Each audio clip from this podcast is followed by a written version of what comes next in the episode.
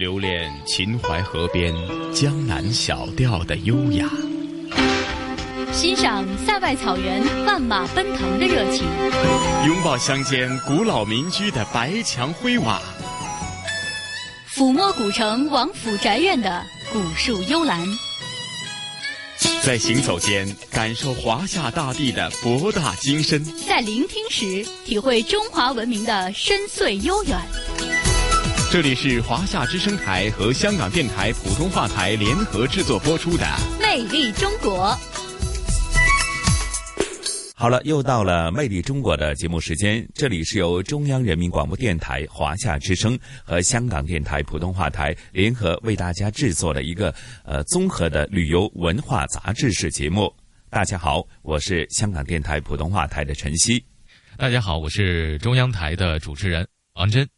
王真你好，晨曦你好，是啊，王真好久不见，又想必是为我们的听众朋友呢，呃，事隔一段时间不见呢，准备了很多丰富的节目内容，在哪些方面呢？嗯，这次呢，我去到了，呃，四川省的一个非常有特色的城市，这个城市的名字呢叫做达州，达州呢，它是位于我国大巴山的南麓。啊，它是一座非常钟灵毓秀的城市，非常的美。它的资源非常的富集，物产也很丰饶，自然人文景观啊，那不用说啊，绝对的是异彩纷呈。而且呢，它还非常的有历史，它是延续千年、绵延千里的荔枝古道的必经之地。它也被明代著名地理学家徐霞客赞誉为西南奇胜。嗯，说到达州，呃，王真呢，在较早前的我们的城市新跨越系列当中，也曾经呃去了达州进行现场直播。不过呢，我们通常都说呢，碍于只有一个小时的节目的时间啊，所以很多呃，无论哪一个城市都好呢，我们只是集中部分是精华篇的送给大家。然然后呢，其实一个城市呢，它之所以那么多姿多彩，或者它的人文历史有那么悠久的话呢，其实涉及的面。还是比较广的。那今天的主题内容是围绕在达州的哪些方面，跟大家呃分享一下呢？嗯，这次的主题呢，我主要想从两个部分来给大家再深入的讲一讲达州这座城市。第一个部分呢，就是从人文历史方面出发啊来讲起；第二个部分呢，就是想讲讲达州当地的美食特色，以及呢，呃，达州的风光美景。嗯，那说到人文历史，达州方面除了大家呃平常所接触到的一些巴蜀之风，那达州又有它哪些独特的人文历史啊？嗯，首先这个人文历史呢，我想从两部分给大家讲起，因为这两个部分呢，就是非常的有特点，属于达州特有的。呃，首先第一个呢是一个传统的节日，第二个呢是达州当地的民族民歌的艺术形式。呃，我们先说第一个啊，第一个是当地的一个传统的登高节日，叫做元九登高节，因为在每年的农历正月初九的时候呢，达州人都有登高的传统。这一天啊，数十万达州人啊，会全家老少一起来登高跳远祭天祈福。据说这一传统呢，已经延续了千年了，非常有历史。那么现在呢，元九登高啊，已经不仅仅是达州人的节日了，更是吸引到了周边的市民来共同登高祈愿。嗯，哎，王真呢，这呃和我们平常所接触到登高呢，我们都说是。九月初九，重阳节登高，甚至是拜祭祖先，或者是呃遥望呃远在他乡的一些亲人，寄托的是一种思念亲人或者是思乡的一种情怀啊。我所说的这个元九登高节啊，它是有历史渊源的。这个历史渊源呢，是跟唐代的一位著名的大诗人有关，他就是元稹。元稹呢，他呃因在家中排行老九哈，所以说俗称元九。呃，大家可以知道，我前头提到了这个节日的名字，叫叫元九登高节。所以说，这个节日呢，必然跟元稹是密不可分的。为什么这么说呢？因为相传在公元八一五年的时候呢，三十六岁的元稹啊，被贬到今天的达州任了司马一职。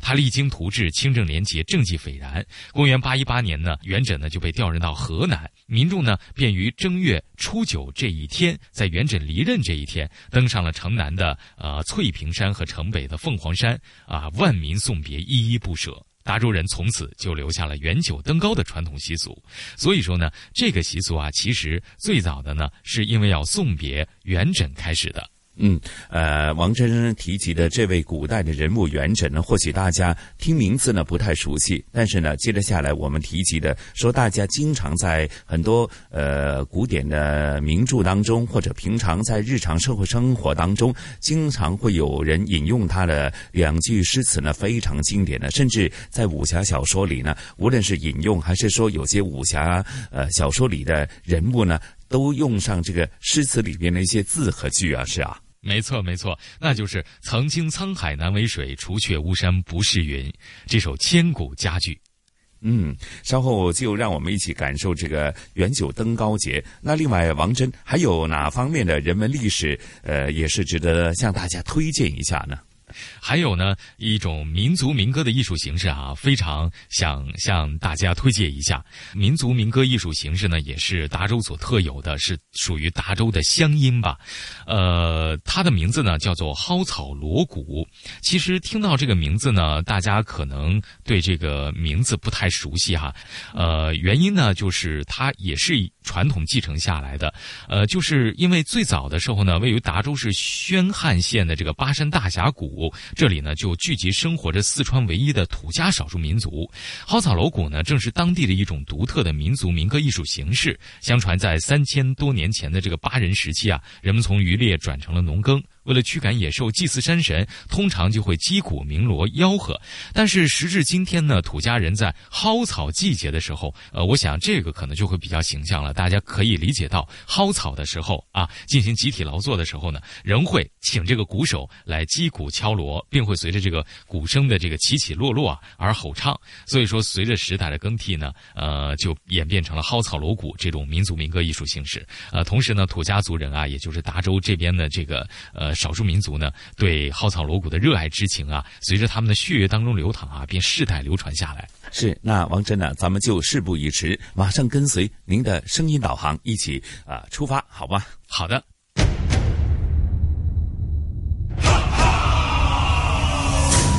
雄浑的大巴山脉，灵秀的周河曲水。代代传承的巴人文化，悠远神秘的从人遗风，无数的文人骚客在这里留下了千古传颂的诗篇，英雄的达州儿女在这里谱写了可歌可泣的华章。这里是八风从运，通达之州，四川达州。这里是八风从运，通达之州，四川达州。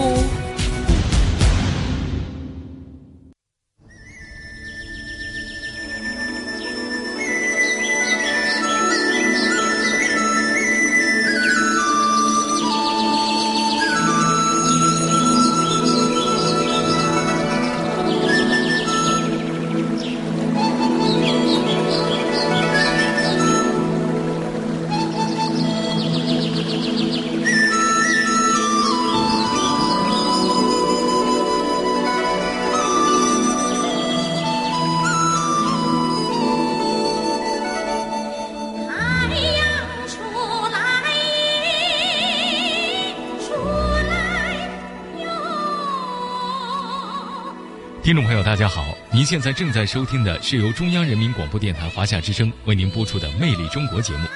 在我国大巴山南麓呢，有一座钟灵毓秀的城市，它资源富集，物产丰饶，自然人文景观异彩纷呈。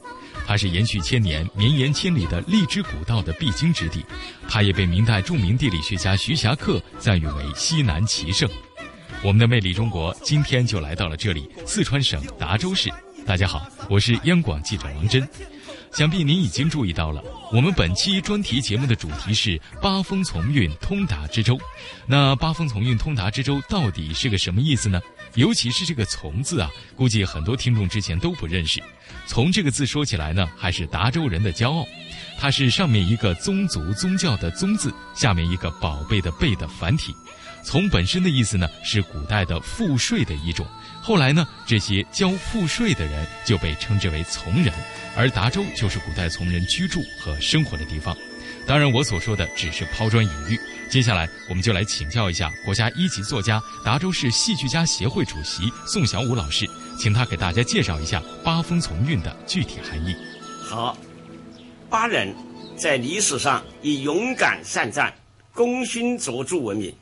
根据达州市宣汉县罗家坝巴人遗址开发来看，巴人最早出现在新石器时代，即距今三千年到一万年前。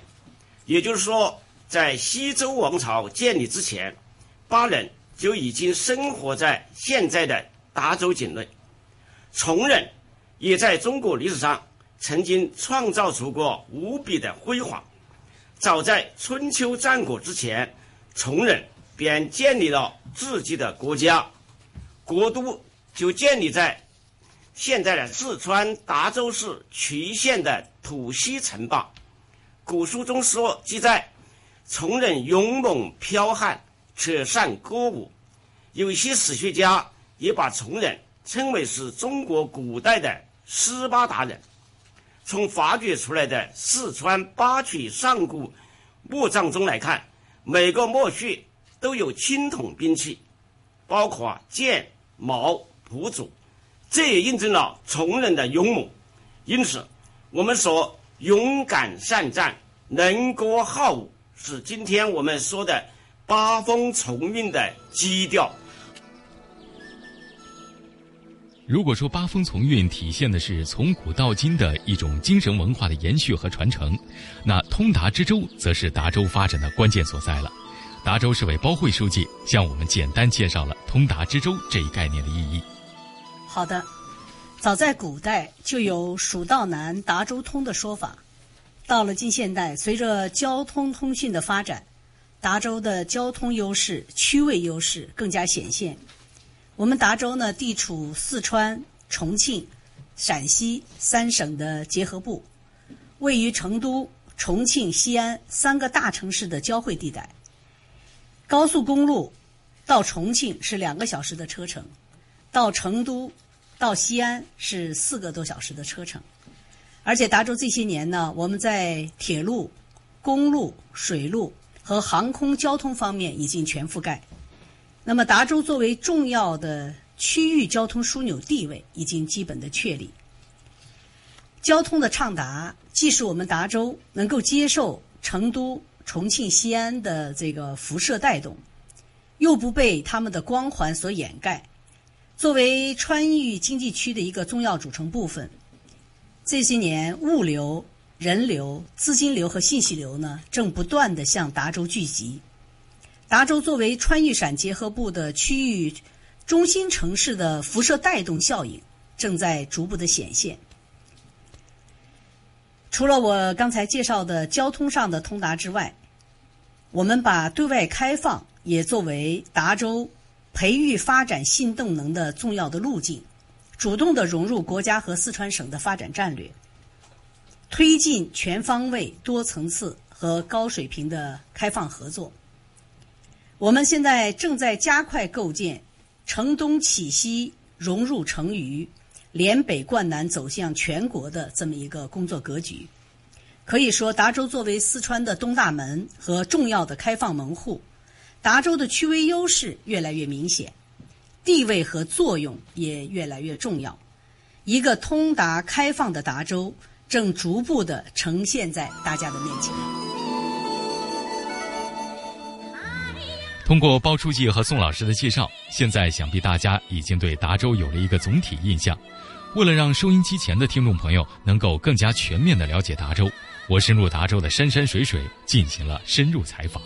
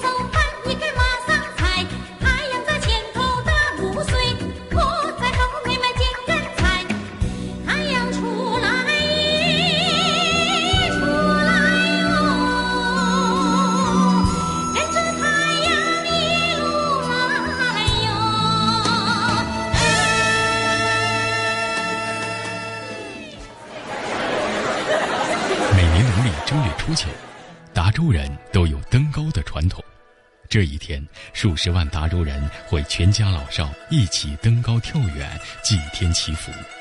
据说这一传统已延续千年。市民尹国强告诉我们：“因为那个登高哈，是我们达州的一个习俗，就要登高表示进步，好的那个开始嘛，开头嘛，表示就说步步高嘛，节节高嘛。”现如今，远九登高已经不仅是达州人的节日，更吸引了周边的市民共同登高祈愿。怎么样，走上来感觉累吗？不累。今天都来了哪些人呢？啊，都来了一家人，儿子、老公，还有那个娘娘。阿姨多大年纪了？七十九。七十九了。哎啊，你们是从哪儿赶过来的呀？重庆。站在达州城区的最高处凤凰山，一眼望去，不远处的周河川流不息。关于登高，当代达州籍著名诗人梁尚全曾有诗云。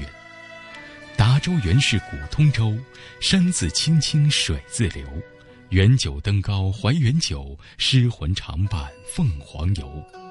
诗中“远九登高怀远九”的第二个“远九”，就指的是唐代大诗人元稹。元稹字微之，因在家中排行老九，俗称元九，与白居易同科及第，并结为终生诗友。二人共同倡导新乐府运动，史称“元白”，诗作号为“元和体”，给世人留下“曾经沧海难为水，除却巫山不是云”的千古佳句。相传公元八百一十五年，三十六岁的元稹被贬到今天的达州任司马一职，他励精图治，清正廉洁，政绩斐然。公元八百一十八年，元稹调任河南。民众便于正月初九，元稹离任当天，登上城南翠屏山和城北凤凰山，万民送别，依依不舍。达州从此留下了元九登高的传统习俗。达州市作家协会副主席龙克，这个元九情节就是敬畏历史，敬畏文化。尤其是敬畏我们历史上有卓越贡献的一种人物，所以元九登高应该是我们达州整个这个城市每个老百姓心目当中的一个一个精神坐标，这样我们精神才有一种方向，才有一种寄托。登高跳远，缅怀先贤。如今，这一沿袭千年的传统习俗已被赋予时代的特色，年年登高，人人进步。当每一个或大或小的脚印穿行在蜿蜒的山路上，远九登高对达州人来说，前进的将不再是脚步，向上攀登或许是一种精神的永恒。希望在新的一年里，我的生活能够跟上一步，每天都开开心心的，一家人，呃，一切都顺利。今年会有一场对我比较重要的考试嘛，就希望考试可以顺利，然后去到理想的大学。我希望。在新的一年，工作顺利，步步高升。所以说，今年一定要登到最高处，不到最高处绝不罢休。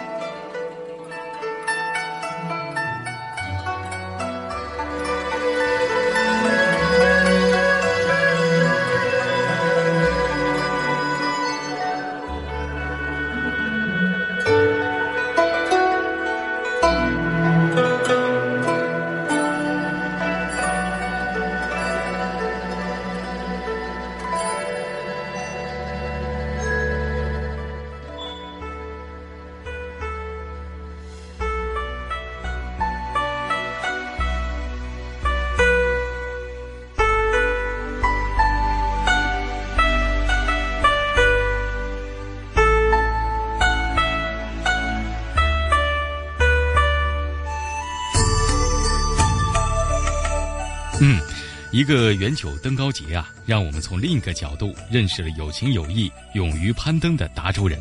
其实呢，任何一种文化精神都不是一天两天形成的，需要不断的传承、积累和沉淀。达州人身上的特质呢，同样也是经过了千百年的洗礼。宋小武老师是研究古代巴文化和达州人文的专家。宋老师，您能否给我们介绍一下达州人身上精神特质的由来呢？好的。巴人和崇人的来历是很显赫的，是中华人文始祖伏羲的嫡亲后裔，在历史上有两大闪光的记载，一次是帮助周武王讨伐殷纣，当周武王讨伐商纣时，三千八人组成的虎贲军前歌后舞，一鼓作气冲垮了商朝的七十万大军，为推翻暴虐的商纣、建立八百年的周朝立下了不朽的功勋。第二次是为西周王朝的建立再创奇功。秦王朝被推翻后，楚汉相争的大战展开了。刘邦东楚三秦，采用了韩信的明修栈道、暗度陈仓的策略。具体的战术实施者就是崇人。在战场上，当刘邦看到从人那前歌后舞、勇猛冲杀的场面，禁不住激动的高呼：“太妙了！”所以我们才说，勇敢善战。能歌善舞是八风从韵的基调。听了宋老师的介绍啊，我们仿佛看到了古代巴人和从人英勇奋战的场面，真是惊叹不已。巴人和从人不仅仅凭借勇猛善战记载史册，还以他们的智慧和思想结晶光耀汉清。古代达州先后出现了两位伟大的思想家何冠子与汤真。何冠子是巴蜀道家的始祖，是崇仁思想家，是巴文化的一份珍贵遗产。汤真是清初著名的思想家、哲学家，中共中央宣传部、国家教委把唐真列为亘古以来包括孔子、孟子、司马迁、李大钊、鲁迅等在内的一百名杰出思想家。唐真的光辉思想。照耀古今海内外，日本学术界把唐真与十八世纪启蒙运动、欧洲文艺复兴的杰出人物相提并论。他们的思想也一直影响着生活在巴山蜀水的达州人。谢谢宋老师，让我们跨越时空，感受达州的人文魅力，让我们大开眼界，对达州的认识也是焕然一新。其实达州的人文资源呢，还不仅于此。接下来，我想请收音机前的听众朋友一起听听来自达州最本土的声音魅力，细细品味达州乡音蒿草锣鼓。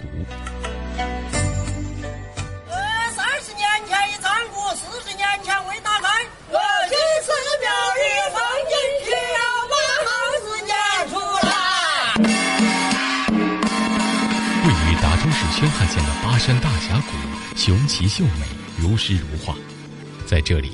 聚集生活着四川唯一的土家少数民族，您听到的蒿草锣鼓，正是当地一种独特的民族民歌艺术形式。相传，在三千多年前的巴人时期，人们从渔猎转为农耕，为了驱赶野兽、祭祀山神，通常会击鼓鸣锣吆喝。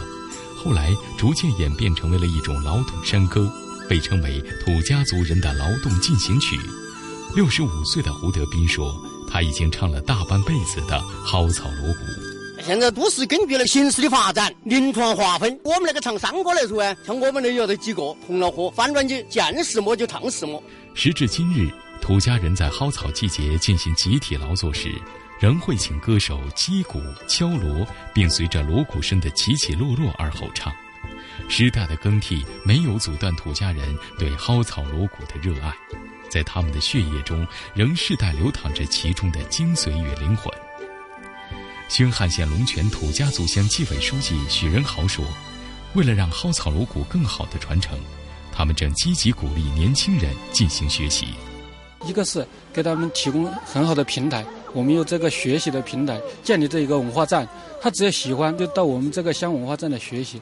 第二个是提供一些力所能及的帮助，这资金呐、呃器材啊这些。”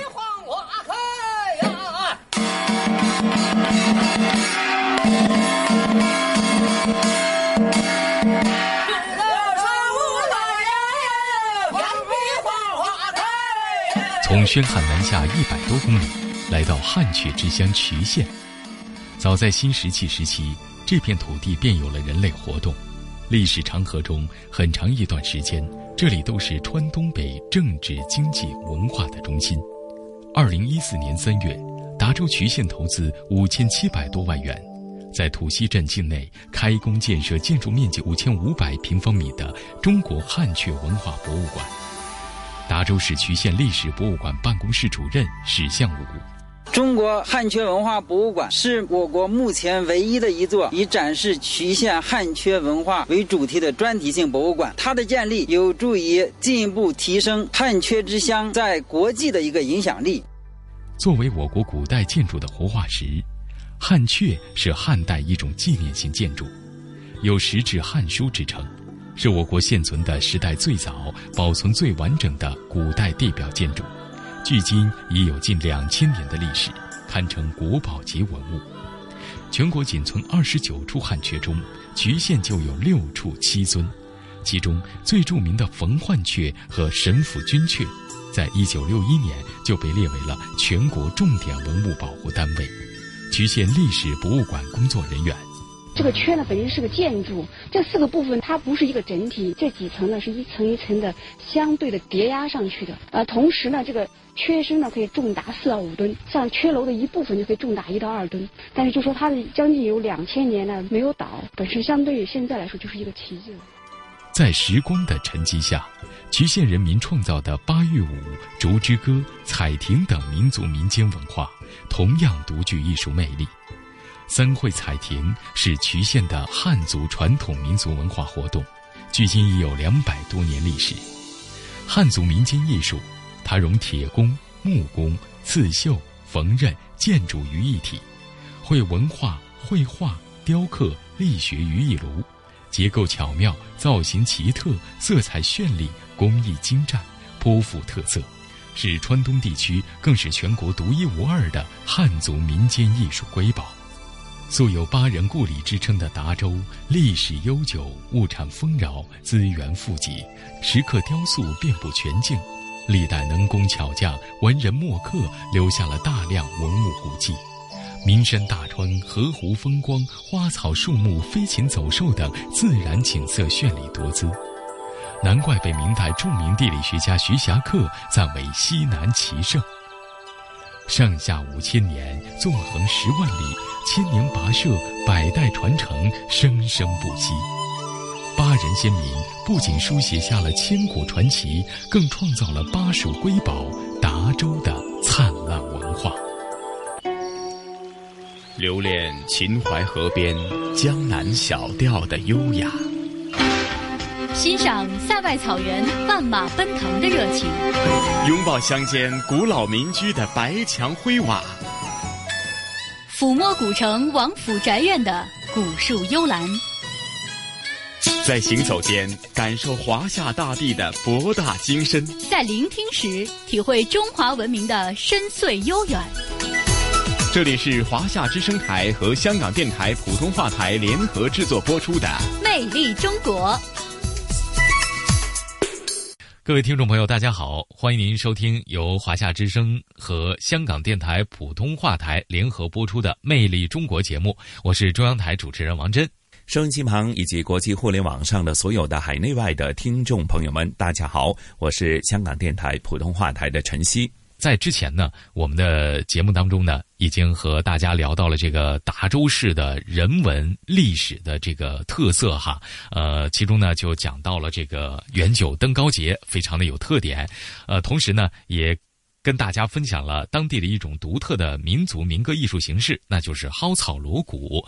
那么在接下来的这个时间呢，呃，我将会。带领大家哈去品尝一下达州当地的美食，呃，相信大家其实都。嗯，非常的有印象哈。四川这个地方呢，都是以吃辣椒为主的一个地方哈，所以说美食呢，可能跟辣是辣椒这个是分不开的。在节目当中呢，想要跟大家推荐的当地的一种非常有特色的美食哈，在这我简单的先卖个关子，跟大家简单的说几句。呃，那么在接下来的节目当中呢，也请大家细细的去品味，它的名字呢叫做灯影牛肉。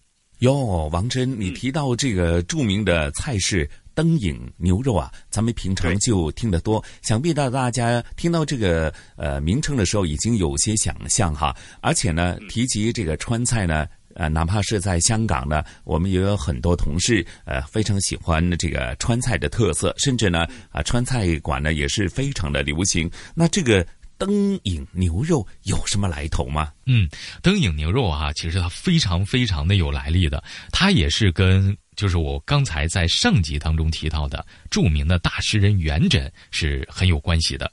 呃，据传说呢，多年之前呢，任朝廷监察御史的唐代诗人元稹呢，我之前提到了，他被贬到了这个通州任司马。一天呢，元稹到一酒店进行小酌的时候呢，下酒菜中的牛肉啊，就发现它片非常的薄，而且味道非常的香，入口啊，呃都没有渣子，呃，他颇为赞叹。随即呢，给它起名叫做灯影牛肉。灯影呢，大家可以想象哈，呃，就好像我们俗称的这个皮影戏。皮影戏大家应该都知道哈，非常的熟悉，就是用灯光把兽皮或者是纸板做成的这个人物剪影啊，投射到幕布上去，用灯影来形容这种牛肉，可以想见，足见它的牛肉的这个片呢是非常的薄的，薄到在灯光之下呢都可以透出物象来。其实我当时我。在达州的时候呢，我看到了这个菜品哈，我当时真的在灯光之下比较了一下，真的能透出光影来，就是如同这个皮影戏中当中的这个幕布一般，啊，当然口感也是非常好的。是王真讲的这个美食方面，当然，呃，稍后的节目内容当中，除了灯影牛肉呢，也会介绍达州的一些传统的美食，我们就先卖个关子，吊足一下大家的胃口哈。那除了这个美食以外呢，我知道呢，呃。过往呢，对于这个四川啊或者巴蜀的这一些风景呢，也是相当的精彩的哈。今天会介绍哪方面的一些达州地区的一些呃自然的景观呢？嗯，呃，在今天的这个节目当中呢，我主要想向大家介绍一下两种位于达州的这个自然风光美景啊，一个是八台山风景区，再一个呢就是。巴山大峡谷景区，简单说一下这个八台山风景区啊，为什么要介绍它呢？因为这个八台山风景区，它是呃川东地区气景最多的一个景区了，被称为叫川东峨眉，因为这里云海日出、佛光。雾岚还有白雪兼而有之，变化非常多的一个地带。再来简单跟大家说说为什么要叫八台山哈？因为呢，呃，它的地貌啊是呈层级梯级递降的感觉，有八层之多，所以说呢叫做八台山。呃，其实八台山啊，这个地方呢，它是由两个呃景区所组成的，一个就是八台山，呃，另外一个呢就是龙潭河。呃，我也会在节目当中呢详细给大家介绍一下龙潭河的景色。呃，那么除此之外呢，我会再跟大家提到这个巴山大峡谷景区。巴山大峡谷呢也是非常有特点，在达州啊，大家想要去看的其实就是巴山大峡谷的褶皱。这个褶皱呢，有着令人吃惊的数量和多样性。嗯。那咱们也事不宜迟，又再度的聆听啊王真的声音导航，感受一下巴蜀的风景，好吗？好的。灵山秀水演绎沧海桑田的变迁，美食美味书写舌尖上的传奇，通江达海与世界接轨，创新创造和梦想同行。八风从运，通达之舟正在播出。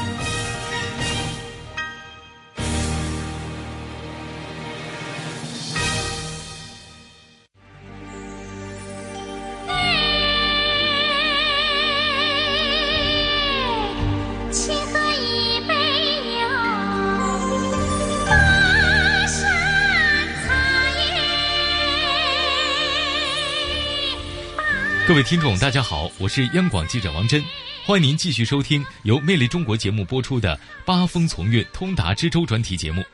通过这几天的采访呢，对于天生吃货的我来说呀，还真发现了达州当地不少好吃的好喝的呢。首屈一指的，我觉得当属灯影牛肉。灯影牛肉啊，是达州的传统名食，也是灯影牛肉工业的发源地，是多年以来的国宴佳品和出口产品。牛肉片薄如纸，颜色红亮，味麻辣鲜脆，入口化渣，细嚼之啊，那真是回味无穷呀！哎呀，不行，再回味回味啊，我的口水都要流下来了。但是不知道大家在这里知不知道为什么要取名叫做灯影牛肉呢？据传说呀，多年以前，任朝廷监察御史的唐代诗人元稹被贬到通州任司马。一天呢，元稹到一酒店小酌，下酒菜中的牛肉是片薄味香，入口无渣，他颇为赞叹，当即名之曰“灯影牛肉”。灯影啊，就是我们大家通常所说的皮影戏，用灯光把兽皮或者是纸板做成的人物剪影投射到幕布上，用灯影来称这种牛肉啊，足见其肉片之薄，薄到在灯光之下呀透出物象，如同皮影戏当中的幕布。其实呢，不光是牛肉了，我发现达州这里的黑鸡、茶、醪糟也是名扬千里。现在啊，他们已经成为了达州当地的绿色经济产业。我们赶紧一起去领略一番。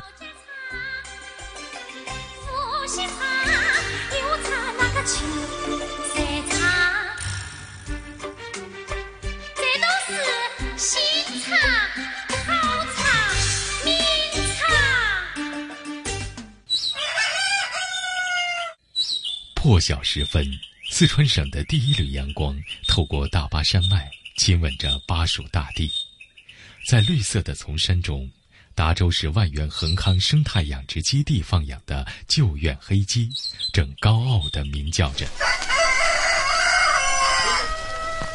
旧院黑鸡因主产于万源市旧院镇而得名。黑鸡肉质细嫩清香，味道鲜美。而鸡肉和鸡蛋中含有人体所需要的微量元素硒，具有药用保健功效。二零一一年获有机食品国家工商总局原产地证明商标和国家地理标志保护产品认证。公司总经理王宇，我是通过我一个朋友介绍。他说：“万源有一种鸡，号称世界稀有，中国唯有，万源独有。”当时我就被这句话深深的吸引过来了，我就实地考察我们这个救援黑鸡，然后就发现这个黑鸡哈很有特色。我当时就觉得这是非常好的一个商机。慧眼识鸡的王宇是八零后创业者，从二零零七年开始，大学毕业后辞掉了外省的高薪工作，开始养殖救援黑鸡。公司规模从一间鸡舍开始。到如今，每月订单销售上万只，还带动了周边一千两百多家农户也加入到了救援黑鸡养殖大军中。俗话说是“眼见为实，耳听为虚”，只有我们真正走到这个里面来，看到我们这些鸡这样的生机盎然，是这样的生态环保。下步我们就进行我们的休闲产业开发。一个地方好，只有聚集了人气，我们才能聚集人才；有了人才，我们企业才能得以发展。和八零后的大学生王宇不同，今年三十岁的王万林已经是孩子的母亲了。当初和丈夫放弃了在广东的打工生活，回到家乡万源创业。如今，她已经成为蜀运生态农业开发有限公司的总经理。我们以前是在外面打工的，因为我们看到回家。老人也盼，小孩也盼，然后在政府的支持下，我们这个茶叶做到这么大的规模，把我们的所有的产品也推出去了，我们也有自己定额的收入。达州土壤天然富硒，是全国仅有的三个富硒茶区之一，在绿色资源和优惠政策的吸引下，许多外出务工人员纷纷返乡就业创业，王万林只是其中的一个缩影。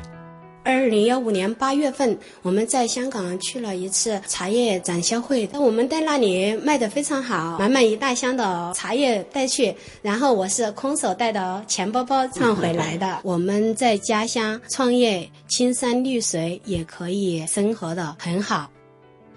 四川省达州市南部的大竹县，自古以来就是优质醪糟出产地。目前，东汉醪糟公司已拥有全国首条醪糟自动化生产线，在二十多个乡镇、八十多个村建立糯稻基地十万亩，带动周边农户三点五万户、十万人增收。当前，糯稻产业已成为达州带动农民发展现代农业、带动农民持续稳定增收和新农村建设的绿色支柱产业。达州市大竹县东汉醪糟公司总经理王存寿：“我们那个醪糟是大足的一个传统食品，它有一千多年的历史了。我们销传统醪糟儿，把它机械化生产，同时啊，我们现在的保质保鲜可以达到两年。我们那个醪岛产业是重点扶持的支柱产业之一。我们无偿提供醪岛种子，对残疾户我们进行支持帮助收割。东风劲吹，三山两槽，绿色发展生机勃勃。绿色经济就是民生福祉，绿水青山就是金山银山。丰富的天然资源、人文历史为群众增收致富开创了广阔空间。如今，在达州，绿色产业遍地开花，旧院黑鸡、富硒茶园、醪糟、乌梅、黄花纷纷走出大山，走向世界。新常态下的达州，站在“十三五”时期的起跑线上，突出生态环保，让绿色成为经济发展的流行色。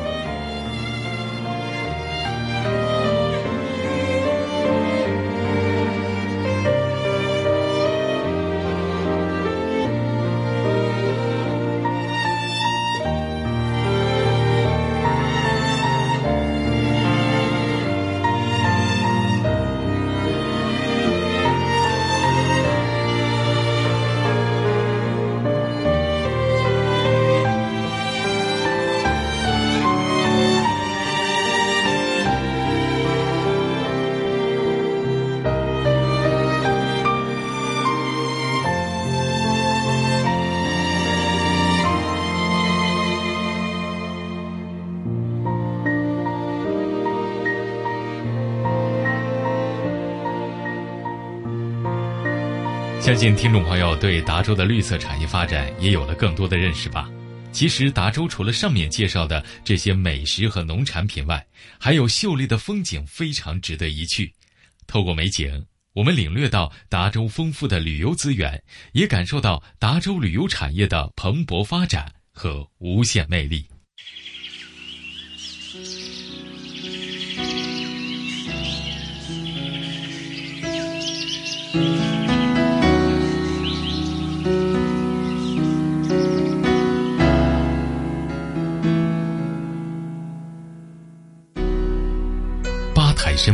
区位于四川省东北部边缘，距市区五十一公里，东与重庆城口接壤，西临陕西巴中，南接宣汉，北接湖北，由八台山、龙潭河两大景区组成，总面积一百二十平方公里，地处达州万源市八台乡的东部，因地貌呈层状梯级地降，有八层之多，故名八台山。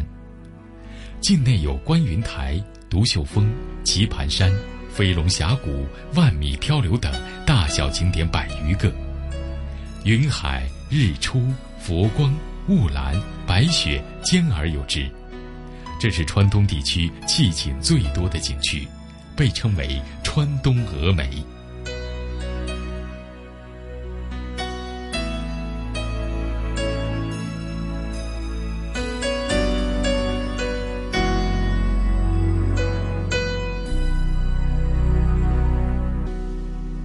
台山主峰又叫新八台，海拔两千三百四十八米，为川东第二高峰。除主峰之外，还有老八台峰、独秀峰、舞女峰等。峰端尖削，四壁如塔，孤峰兀立，云雾缠绕，时隐时现，变幻无穷。八台山东侧为一悬崖绝壁，据估计，图崖高达一千三百到一千五百米。是峨眉山舍身崖的两到三倍，可称为巴蜀第一崖。涂崖如削，望不见底，崖壁色彩多样，如巨大的壁画。境内沟壑纵横，原始苍翠，鸟语花香，奇峰异石，星罗棋布。调查表明，现有植物五十二棵，一千四百余种。境内栖息着九十八种野生脊椎动物。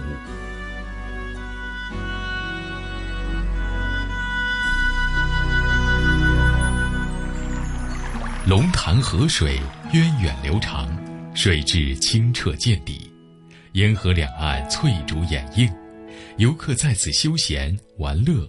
每到雨季，龙潭万米漂流成为境内又一道秀丽的风景线。成百上千的漂流者观赏着沿河两岸的峭壁、山峰、飞流瀑布。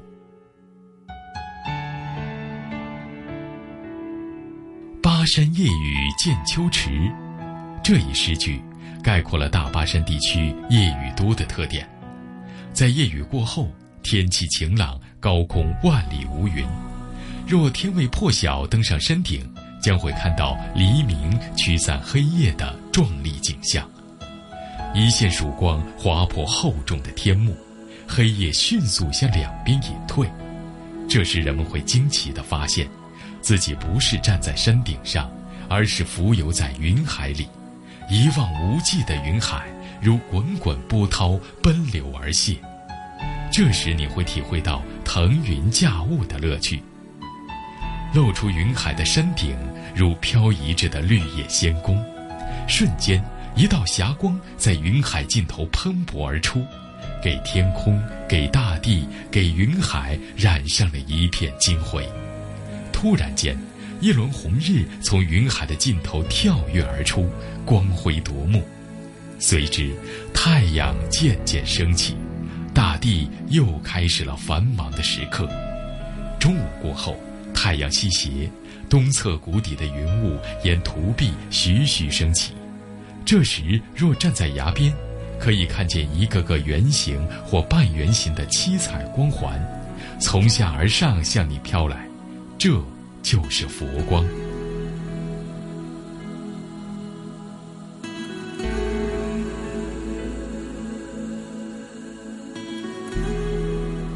据说达州还有一处难得一见的美景——巴山大峡谷，也远近闻名。巴山大峡谷景区位于达州市宣汉东北边缘，属两省三县结合部，与重庆市城口县、达州市万源县和开县接壤，距县城一百一十公里，辖长近百里，所以也称百里峡。巴山大峡谷的褶皱有着令人吃惊的数量和多样性，在七十余里的峡谷内，仅保存完整的大中尺度褶皱就多达三十一处，而小规模的露头级褶皱更是多达一百零一处。人们往往用“天然褶皱博物馆”来形容巴山大峡谷。巴山大峡谷动植物资源十分丰富，森林覆盖率达百分之九十六。是川东北地区珍稀动植物的集中分布区。巴山大峡谷总体特点可以概括为：山雄、崖险、洞奇、林秀、峡幽。都说桂林山水甲天下，而巴山大峡谷的山可谓是岭极峰丛甲天下。都说山西是地上文物大观园。巴山大峡谷却是一个集锦式的地学大观园，因而说，它与湖北神农架、湖南张家界成为北纬三十度中国旅游金三角。这里是华夏之声台和香港电台普通话台联合制作播出的《魅力中国》。是啊，其实有时候呢，咱们一个小时的《魅力中国》的节目时间呢，呃，眨眼间就过去了。呃，那么在接下来的下个周的《魅力中国》节目的时间段呢，我们也将会为大家继续呈现精彩的节目内容，带大家去游览祖国的名山大川。所以在这个时候呢，王真和晨曦又得约定听众朋友们，下星期同样的《魅力中国》的节目时间，约定大家不见不散，不见不散。